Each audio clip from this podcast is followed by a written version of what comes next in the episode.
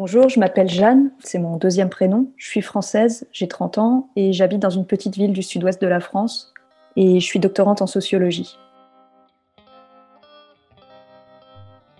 Bonjour et bienvenue sur le podcast Rebelles du genre. Nous sommes des femmes, militantes pour l'affirmation et la protection des droits des femmes basés sur le sexe et donc notre biologie. Le sexe est la raison de notre oppression par les hommes et le genre en est le moyen. Nous sommes les rebelles du genre. Nous observons aujourd'hui avec fureur des hommes qui envahissent nos espaces, agressent nos sœurs, revendiquent nos droits. Conditionnés à la gentillesse et touchés par leur victimisation, les femmes mettent en général un certain temps à comprendre l'arnaque du mouvement transactiviste et commencent souvent par soutenir cette idéologie. Puis elles ouvrent les yeux, constatent sa violence et la refusent. Ce podcast est là pour donner la parole à des femmes qui expliqueront pourquoi et comment elles sont devenues critiques du genre et qui témoignent de leur parcours. Écoutons leurs paroles. C'est très récent que je m'exprime euh, ouvertement sur cette question-là. Euh, j'ai toujours eu des, idées féministes euh, assez ancrées depuis l'adolescence, en fait. Et quand j'avais 18-20 ans en particulier, je lisais énormément de, de, textes féministes, notamment des féministes radicales, parce que c'est ce qui me parlait le plus. Mais à l'époque, j'avais pas de personnes ouvertement trans dans mon entourage et c'était pas du tout un sujet sur lequel je m'interrogeais. Je savais que ça existait, point. Et pendant mes études, je suis allée passer un an dans une université du Canada anglophone et là, j'en ai profité pour suivre des cours auxquels j'avais pas eu accès en France. Donc, c'était des cours de sociologie des rapports hommes-femmes, d'anthropologie du, genre euh, et des cours de Women's Studies euh, c'était il y a dix ans, hein, donc ça s'appelait encore Women's Studies à l'époque, mais il faut savoir que ces départements euh, dans les universités anglo-saxonnes, ils sont tous euh, renommés Gender Studies ou Women and Gender Studies depuis. Et c'est à ce moment-là, en fait, que j'ai vraiment commencé à être exposée à cette idéologie autour du genre. L'un de mes enseignants, par exemple, c'était un soi-disant homme trans, c'est-à-dire une femme transidentifiée, qui s'est présentée comme homme trans dès la première séance du cours et dans un autre cours, j'ai eu au moins une séance organisée par l'enseignante où euh, elle a fait intervenir euh, un autre homme trans, en fait une autre femme transidentifiée, qui nous a raconté en détail son parcours de transition, sa vie, etc. Et moi, à l'époque, j'étais exposée à tout ça, j'écoutais et je ne voyais pas du tout ça comme une idéologie. C'est-à-dire qu'on nous présentait tout ça comme un, fait objectif. Il y a des personnes trans, euh, leur vécu est comme ça, comme, comme ci, comme ça. Et moi, j'acceptais ça, en fait. Mais euh, au fond de moi, j'étais mal à l'aise. Euh, je percevais bien que ces soi-disant hommes nous parlaient de leur transidentité comme de quelque chose de profond, d'immuable, d'inné, alors que dans les faits, ils ne faisaient que nous parler de non-conformité aux normes de genre, en fait, de non-conformité aux normes féminines. Et ils parlaient aussi d'un rapport difficile à leur corps de femme, mais rien en fait qui était euh, une sorte d'essence trans euh, innée. Et notamment dans ce cours où une personne euh, transidentifiée nous parlait, il y a une fille de la classe qui a fini par oser poser la question. Elle lui a dit, mais en fait, en quoi ce que vous nous décrivez là, c'est différent de l'expérience d'un tomboy, d'un garçon manqué? Et la personne trans a eu l'air interloquée. Elle a fini par répondre, bah, je détestais mon corps. Donc voilà, moi, j'y voyais pas quelque chose d'inné, une sorte d'essence féminine ou masculine là-dedans. Et ce qu'il faut dire aussi, c'est que moi, je me retrouvais énormément dans ce que nous ont raconté ces femmes transidentifiées et dans ce que je pouvais lire aussi des témoignages de personnes trans dans les médias, puisque moi-même, quand j'étais petite, pendant plusieurs années, je rêvais tous les jours de devenir un garçon. Je pensais que dans ma tête, en quelque sorte, j'étais un garçon plutôt qu'une fille. Euh, je détestais le rôle de fille qu'on voulait me faire jouer. Et je voyais aussi ma mère être maltraitée par mon père, et je pense que ça, ça a joué un grand rôle là-dedans parce que ça m'a enlevé très tôt l'envie de devenir une femme. Donc en fait, voilà, j'avais une apparence physique de garçon, les gens me prenaient très régulièrement pour un garçon, moi secrètement j'en étais ravie. Sauf que voilà, c'est passé à l'adolescence. Je pense que bah, tout simplement j'ai mûri en fait et que j'ai fini par accepter que bah, j'étais une fille, que oui, il y avait des gros gros inconvénients à être une fille dans cette société, mais que j'avais pas trop le choix parce que mon corps était comme ça et c'est tout. Et donc, en fait, moi, quand j'étais petite, je correspondais tout à fait à la description typique de l'enfant trans. Sauf qu'en fait, je me suis jamais identifiée comme ça, qu'aujourd'hui, je suis une femme et je suis contente d'être une femme. Enfin bref, du coup, quand des personnes trans parlaient de transidentité comme de quelque chose d'inné, qui dure toute la vie, etc., ça me paraissait un peu suspect. Et surtout, je voyais bien qu'il y avait quelque chose dans ce qu'il disait qui était complètement à l'opposé du féminisme, en fait. Parce qu'il ramenait toujours les mots homme et femme à des stéréotypes sexistes. Voilà. Mais à l'époque, j'avais pas de regard vraiment critique là-dessus. Je m'arrêtais à ça, à ce tiens, c'est bizarre quand même, c'est un peu sexiste ce qu'il raconte. J'allais pas plus loin en fait, et je crois même que je m'empêchais d'y réfléchir parce que j'avais très peur euh, au fond de moi de passer dans le camp des méchants en fait, de passer dans le camp des réacs, des transphobes, euh, un peu au même titre que les racistes, les sexistes, etc. Et c'est quelque chose qui me faisait peur. Et comme j'y réfléchissais pas plus que ça, je voyais pas tous les problèmes concrets que cette idéologie elle pouvait poser pour les femmes.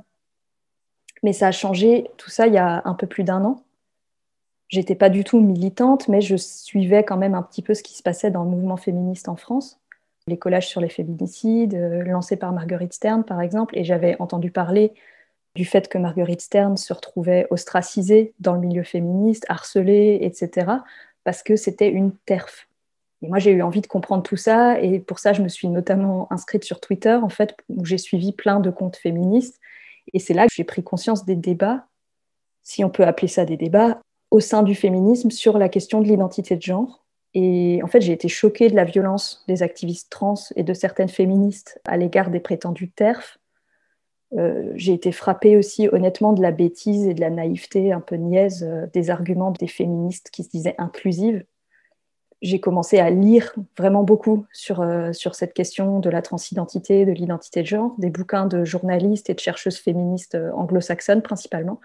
Et là, c'était vraiment génial parce que plus je lisais, plus j'apprenais, euh, plus je regardais des documentaires aussi, plus je me rendais compte que mon malaise vis-à-vis de ce sujet, il était logique, il était justifié en fait depuis le début. Et ça m'a vraiment appris à, à avoir beaucoup plus confiance en mes jugements. Et il y a quelques mois, il y a, je sais pas, 3-4 mois, il y a eu vraiment la goutte d'eau qui a fait déborder le vase pour moi. C'est qu'une de mes amies de longue date, qui est journaliste, a fait une vidéo pour un média très connu qui reprenait complètement la propagande trans sous couvert d'objectivité.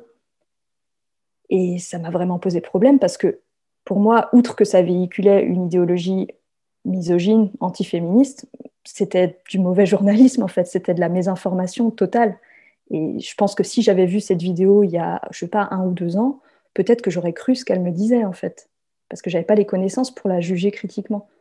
Et bon, cette amie, euh, j'ai voulu en parler avec elle, elle n'a pas voulu, donc on évite un petit peu le sujet depuis. Sauf qu'à ce moment-là, en fait, je me suis rendu compte qu'autour de moi, personne n'avait envie d'en parler.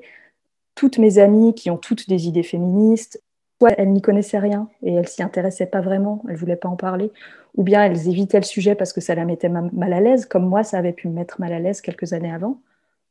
Et c'est là qu'en fait, j'ai fini par me créer un autre compte Twitter anonyme euh, et j'ai commencé à tweeter sur cette question, histoire de trouver des gens qui pensent comme moi et de me sentir moins seule avec mes idées.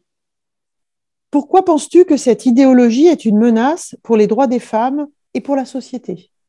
Alors, je pense qu'il y aurait énormément, énormément de choses à dire. Et les femmes que vous avez déjà interrogées, elles ont déjà dit beaucoup de choses euh, très importantes, elles en ont déjà parlé assez bien. Et du coup, moi, ce que j'aimerais, c'est insister sur un point en particulier qui n'a pas encore été abordé dans le podcast, je crois, et qui me pose vraiment problème en tant que femme, en tant que féministe, mais aussi en tant que sociologue, c'est l'importance des données statistiques basées sur le sexe.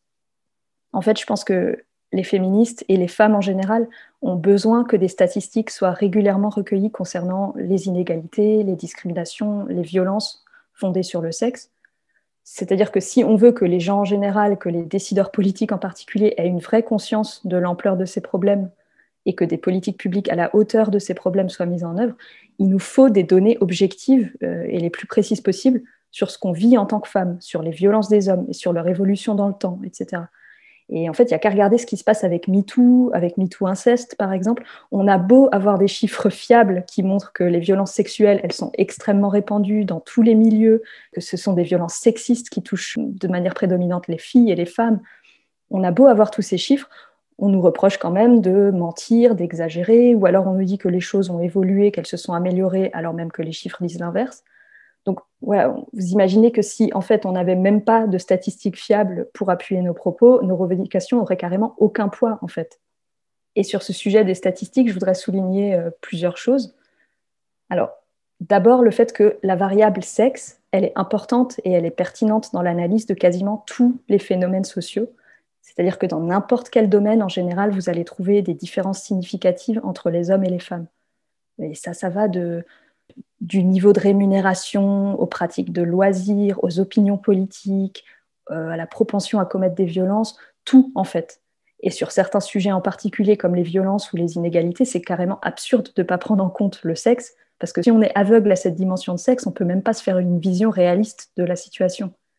Et du coup, en tant que sociologue, quand on voit ces différences qui ont été mesurées objectivement entre les hommes et les femmes, on cherche à comprendre ce qui les explique, ce qui les cause. Pourquoi le sexe est aussi puissant pour déterminer toutes ces facettes de nos vies. Et en faisant des recherches plus poussées, plus qualitatives, on se rend compte que ça s'explique par des processus de socialisation très différents pour les filles et les garçons, les femmes et les hommes. C'est-à-dire qu'on ne nous inculque pas les mêmes normes, les mêmes règles, et qu'on finit par intérioriser ces règles jusqu'à ce qu'elles fassent même partie de notre personnalité. Or, ce qui fait qu'on va être socialisé comme fille ou garçon, c'est une seule chose, c'est notre sexe. C'est le fait d'être né fille ou garçon. Euh, voilà, c'est juste ça qui va déterminer qu'ensuite, toute notre enfance, et ça va se poursuivre à l'âge adulte, on va être socialisé comme fille ou garçon.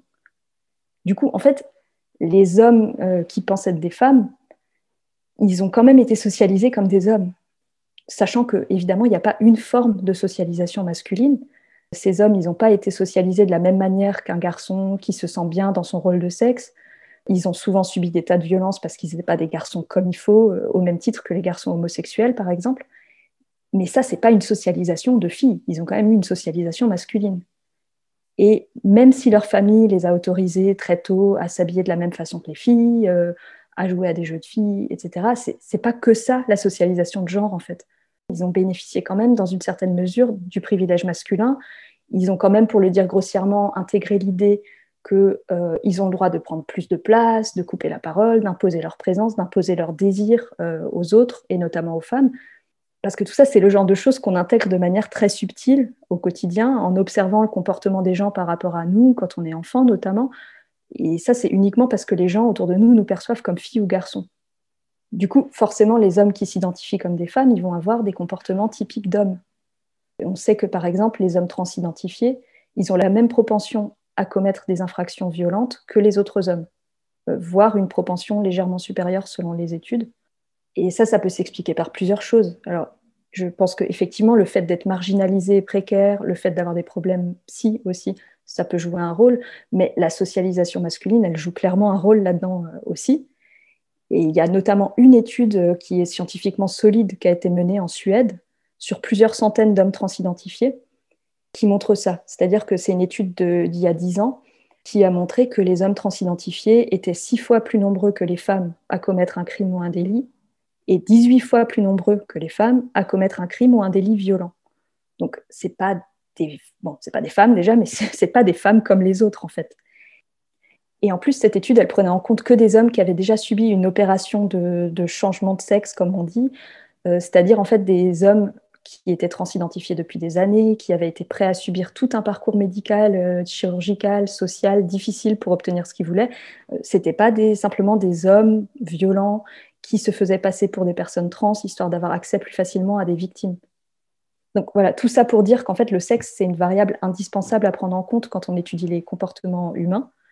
Et le fait qu'on se dirige peu à peu, en France comme ailleurs, vers un régime d'auto-identification de genre ou d'autodétermination de genre, c'est-à-dire qu'on puisse changer notre sexe à l'état civil sur simple déclaration, euh, sans avoir à prouver un parcours de transition, sans avoir à présenter un diagnostic de dysphorie de genre sur simple déclaration, en fait, le fait qu'on se dirige de plus en plus vers ça, ça risque d'entraîner des gros problèmes dans la fiabilité et la précision des données statistiques.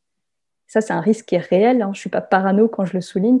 En Angleterre, la semaine dernière, par exemple, il y a une étude qui a été lancée euh, par le Domestic Abuse Commissioner, donc c'est un organisme public. Et ils ont lancé une étude destinée aux victimes de violences conjugales. Et cette étude, elle ne demandait pas le sexe de la personne interrogée. Elle demandait que l'identité de genre. En voyant ça, je me dis, mais que vaut une étude sur les violences conjugales qui ne prend pas en compte le sexe des victimes? Sachant qu'en plus, les masculinistes, ils passent leur temps à nous dire, mais les hommes aussi sont victimes de violences conjugales. Et heureusement, on peut leur répondre avec des chiffres solides que la grande majorité des victimes sont des femmes, la grande majorité des auteurs sont des hommes. Si on mesure plus cet écart homme-femme, en fait, on fait disparaître la violence sexiste. on se retrouve à analyser les violences conjugales comme simplement des relations conflictuelles, violentes entre les individus, sans voir le tableau plus large de la domination masculine. Et du coup, bah, bon courage pour y mettre fin, en fait. Et les activistes trans, à ça, ils répondent qu'il y a très peu de personnes trans dans la société, et que du coup, le fait de prendre en compte l'identité de genre plutôt que le sexe dans les statistiques, ça changera quasiment rien. Mais en fait, c'est pas tout à fait vrai. Je vais prendre un exemple, c'est celui des viols et des agressions sexuelles euh, il y a une toute petite minorité, entre 2 et 4 des auteurs qui sont des femmes. Le fait que des violeurs hommes transidentifiés, même peu nombreux, soient enregistrés comme femmes, ça peut du coup augmenter de manière drastique les chiffres sur les violences sexuelles commises par les femmes. C'est ce qui s'est passé au Royaume-Uni ces dernières années. Ce qu'il faut savoir, c'est que là-bas, le crime de viol, légalement, il requiert un pénis. C'est une pénétration avec un pénis, en fait c'est comme ça qu'il est défini légalement. Donc en théorie, seuls des hommes peuvent être accusés de viol au Royaume-Uni. Il y a des cas très rares où des femmes sont accusées parce qu'elles ont participé au viol euh, aux côtés d'un homme. Donc elles sont condamnées comme complices, en fait. Mais euh, ces cas, ils se comptent sur les doigts d'une main chaque année. Et pourtant, ce qu'on observe, c'est qu'entre 2012 et 2018, il y a environ 430 viols qui ont été enregistrés comme ayant été commis par des femmes. Donc c'est une augmentation brutale, énorme, et pourquoi? Parce qu'en fait, de nombreux services de police à travers le pays ont pris l'habitude d'enregistrer l'identité de genre déclarée par les violeurs plutôt que leur sexe. Du coup, si on regarde ça rapidement, on pourrait conclure à une augmentation de la violence chez les femmes. Heureusement, la définition légale du viol, euh, qui en soi est très critiquable, prouve que c'est pas ça qui se passe au Royaume-Uni. Mais qu'est-ce qu'il en serait en France si la police et les tribunaux se mettaient à enregistrer massivement les violeurs transidentifiés comme des femmes sachant qu'en France, une femme peut tout à fait être accusée de viol. On peut violer avec ses mains, avec un objet, voilà. Donc, euh, en fait, on pourrait, on saurait pas comment interpréter ces données, quoi. On pourrait penser que c'est une augmentation de la violence sexuelle commise par les femmes. Voilà, c'est juste un exemple. Euh, il y a d'autres domaines où les statistiques basées sur le sexe euh, sont tellement contrastées qu'un petit nombre d'individus enregistrés dans la mauvaise catégorie peut fausser complètement les résultats. Et en plus, si le changement d'état civil devient de plus en plus facile, la proportion de personnes enregistrées dans le mauvais sexe euh, va augmenter. Ça va influencer d'autant plus les statistiques. Du coup, comment on pourra mesurer ne serait-ce que, je sais pas, la, réalité des écarts de salaire entre les hommes et les femmes Ça va devenir impossible. Donc, il faut vraiment, vraiment continuer à recueillir des données sur le sexe. Ça n'empêche pas de poser aussi des questions sur l'identité de genre. Au contraire, je pense que c'est un phénomène social qui mérite d'être euh, étudié. Ça peut nous apprendre plein de choses. Je pense que ça nous permettra aussi d'avoir une idée beaucoup plus précise des violences et des discriminations subies par les personnes trans elles-mêmes, et c'est important. Mais il ne faut pas confondre sexe et genre, et il ne faut pas faire disparaître le sexe au profit d'une autre catégorie qui serait l'identité de genre, qui en plus relève d'une croyance et pas du tout d'une réalité objective. Euh, qu'est-ce qui t'a décidé à témoigner de façon anonyme? Bon, Moi, je ne crains pas du tout pour ma sécurité. D'ailleurs, j'ai hésité à témoigner sous mon vrai prénom, mais ce qui m'a décidé à être anonyme, c'est que j'ai pas envie que des collègues euh, ou des étudiants, des étudiantes, parce que j'ai quand même plusieurs centaines d'étudiants au total ces dernières années, me reconnaissent et que ça puisse potentiellement me nuire professionnellement, sachant que euh, les cas de femmes qui perdent leur emploi à cause de leurs opinions euh, sur ces sujets existent. j'ai pas envie de prendre ce risque en fait. Est-ce que tu as une anecdote à raconter sur un événement qui t'a marqué concernant la transidentité ou le transactivisme? Oui, alors en fait récemment j'ai déménagé dans une petite ville euh, et du coup j'ai rejoint euh, la seule association féministe de la ville en fait. Euh, c'est une association qui est universaliste et non mixte. Et dans ma ville, elle est très très majoritairement formée de femmes qui ont l'âge d'être à la retraite. Beaucoup d'entre elles sont militantes depuis plusieurs décennies du coup, en fait, je m'attendais pas, j'étais peut-être un peu naïve, je m'attendais vraiment pas à ce que l'idéologie de l'identité de genre soit très présente parmi elles, mais en fait, j'étais assez surprise. L'anecdote en question, c'est qu'il y a quelques semaines, l'association a organisé une conférence débat autour de euh, l'universalisme et de l'intersectionnalité. Et la discussion a surtout porté sur les questions liées au racisme et à la religion. Mais à un moment donné, j'ai voulu tester le terrain, en quelque sorte, et j'ai évoqué la question de la transidentité. J'ai dit quelque chose comme, bah, en fait, euh, oui, mais dans beaucoup de groupes féministes aujourd'hui, c'est pas tant ces questions qui se posent au sujet de l'intersectionnalité et de l'inclusion, c'est plus euh, tout ce qui concerne la transidentité. Et la plupart des femmes qui étaient présentes, elles ont été très surprises que j'amène ce sujet, en fait, parce que pour elles, c'était cette question trans, c'était plutôt un impensé. Par contre, quand j'ai commencé à donner mon avis, notamment sur le fait que les femmes trans ne sont pas des femmes, euh, que ce sont des hommes transidentifiés, et que affirmer le contraire, comme le font beaucoup de féministes, au nom de l'inclusivité, ça nuit aux intérêts et aux droits des femmes, là, presque tout le monde s'est insurgé, en fait. C'est-à-dire que je me suis retrouvée toute seule à défendre cette idée-là, au milieu d'une bonne trentaine de femmes, et que beaucoup d'entre elles étaient choquées de mes idées, en fait. La seule autre femme jeune de l'Assemblée, elle, a, parlé des TERF, comme pour me dire, euh, attention, si tu continues à dire ça, ça veut dire que tu es une TERF quand même. Hein elle me disait ça plutôt avec bienveillance. En fait, je pense qu'elle pensait que j'y connais rien, que j'avais pas du tout un point de vue euh, informé sur cette question, et elle voulait m'éduquer. Il y a d'autres femmes dans le groupe qui ont eu cette même posture à ce moment-là d'éducation euh, envers moi, où j'ai l'impression que tout ce qu'elles avaient à me dire, c'était euh, attention ma petite, tu dis quelque chose d'interdit là. Il y a une femme, une seule, qui a appuyé un de mes arguments, mais on lui a coupé la parole en gros il y a une des adhérentes qui a demandé, mais du coup, en fait, euh, oui, les femmes trans, euh, est-ce qu'elles ont le droit d'adhérer à l'association, qui est non mixte, hein, je le rappelle Et il y a une autre femme dans une position d'autorité qui a répondu tout de suite, sans hésiter, oui, il n'y a pas eu de débat, hein, en fait. Et tout ça, en fait, c'était super intéressant parce que j'ai compris que même si ces femmes, elles n'avaient jamais réfléchi précisément à la question, elles avaient quand même absorbé cette idéologie et surtout, elles avaient absorbé l'interdit de la remettre en question. Et ça montre bien le danger qu'il y a dans le milieu féministe à ne pas réfléchir sérieusement à cette question, alors même que l'idéologie trans, elle est profondément sexiste, elle est illogique, elle est rétrograde, et que si on ne réagit pas, en fait, on laisse faire des choses qui vont directement à l'encontre de nos intérêts en tant que femmes. Et pourtant, en fait, même dans une toute petite ville, dans une petite asso comme ça, euh, le danger, il est, il est pas très loin. En fait, il existe parce que ce que j'ai constaté, c'est que dès qu'il y a une rencontre euh, un débat organisé par l'association, euh, systématiquement, il y a des militants d'une autre association de la ville, qui est une association LGBTQIA, comme ils se présentent, qui viennent.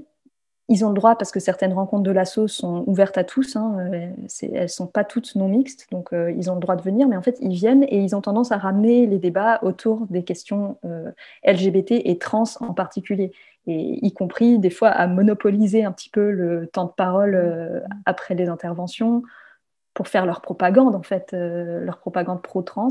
Et j'ai constaté que pas grand monde dans l'Assemblée ne leur répond, euh, n'ose intervenir. Ou, enfin, je sais pas, les femmes restent majoritairement silencieuses, attendent qu'ils aient fini de parler, elles acquiescent un petit peu mollement et c'est tout quoi.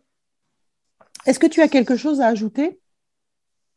Euh, non, à part que euh, je, suis très contente que vous ayez décidé de lancer ce podcast parce que je crois qu'il y a vraiment un besoin en France d'entendre les voix des femmes qui ont ces opinions-là, qu'on est toujours marginalisé, diabolisé, etc. Et ça fait vraiment du bien d'entendre d'autres femmes qui, qui ont ouvert les yeux sur ces questions. Voilà. Merci d'avoir écouté notre parole et n'hésitez surtout pas à partager le plus largement possible. S'il vous plaît, signez la déclaration des droits des femmes basée sur le sexe, womensdeclaration.com. Rejoignez-nous, n'ayez plus peur, ensemble, nous ferons changer les choses. Si vous souhaitez témoigner, contactez-nous par mail. À bientôt pour un nouveau témoignage de Rebelles du genre.